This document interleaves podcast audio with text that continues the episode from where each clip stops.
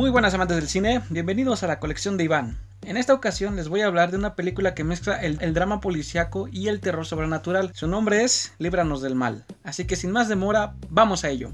Esta es una película estadounidense del 2014 dirigida por Scott Derrickson, basada en un libro del 2001 titulado Cuidado con la noche, escrito por Ralph Sarchi y Lisa Collier Cool.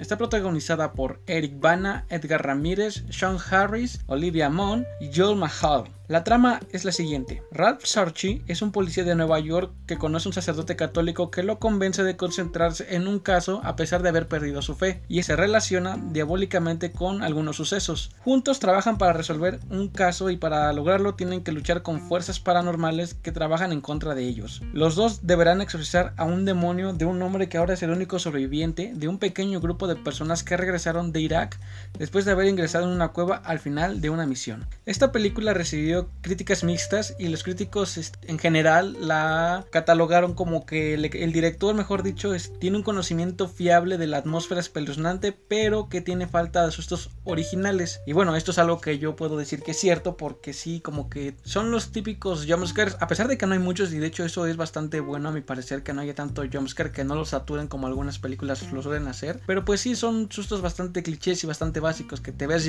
ves venir a, a kilómetros y pues eso no, no asusta, la verdad, solo es la sorpresa del momento. Pero de ahí en fuera, la trama está muy, muy buena, yo la considero muy original.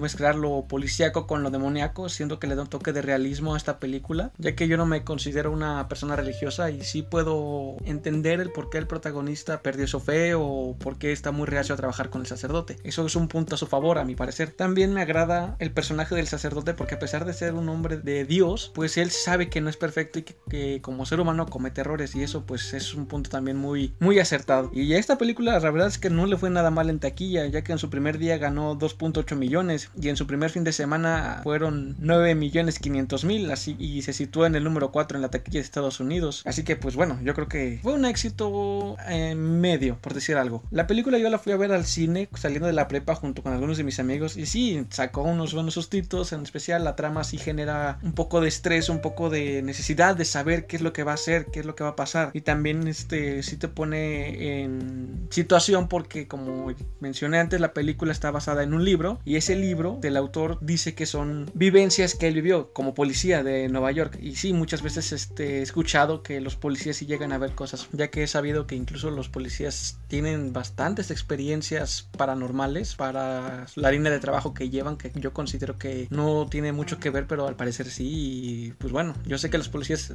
de por sí ya ven cosas horribles en su momento también, ¿no? Y eso también lo reflejan en la película, cómo el policía tiene que lidiar con algunas situaciones. Si se le ve al protagonista en situaciones bastante fuertes, este, policíacamente hablando, sobre algunos casos que se ven previamente y sí, o sea, si te pones en el lugar que tiene un trabajo difícil, pues que su trabajo no es cualquier cosa. También ves los problemas que tiene con su esposa, con su hija, cómo es que se llega a distanciar de ellas por todo lo que ha visto y pues realmente hay, es una cosa que hay que tener en cuenta, es un punto muy bueno para la película, el empatizar con sus personajes. también les puedo comentar que en lo que a mí respecta, esta es una de las mejores películas de terror moderno, ya que como les mencioné anteriormente, las películas de terror de ahora ya son mucho screamer, muchas tramas clichés y yo creo que esta es de las pocas excepciones que hay. Y si tú deseas verla, pues la puedes encontrar en Netflix, ahí le pones en el buscador y ahí la encontrarás. Y de hecho la portada es bastante buena, bastante impactante entre comillas, porque pues bueno, no es gran cosa, pero sí tiene un buen diseño. Y bueno amigos, eso ha sido todo por el día de hoy. Espero que les haya gustado, gracias por dedicarme estos minutos. Espérenme con una nueva película para la siguiente ocasión. Yo me despido por ahora, mi nombre es Iván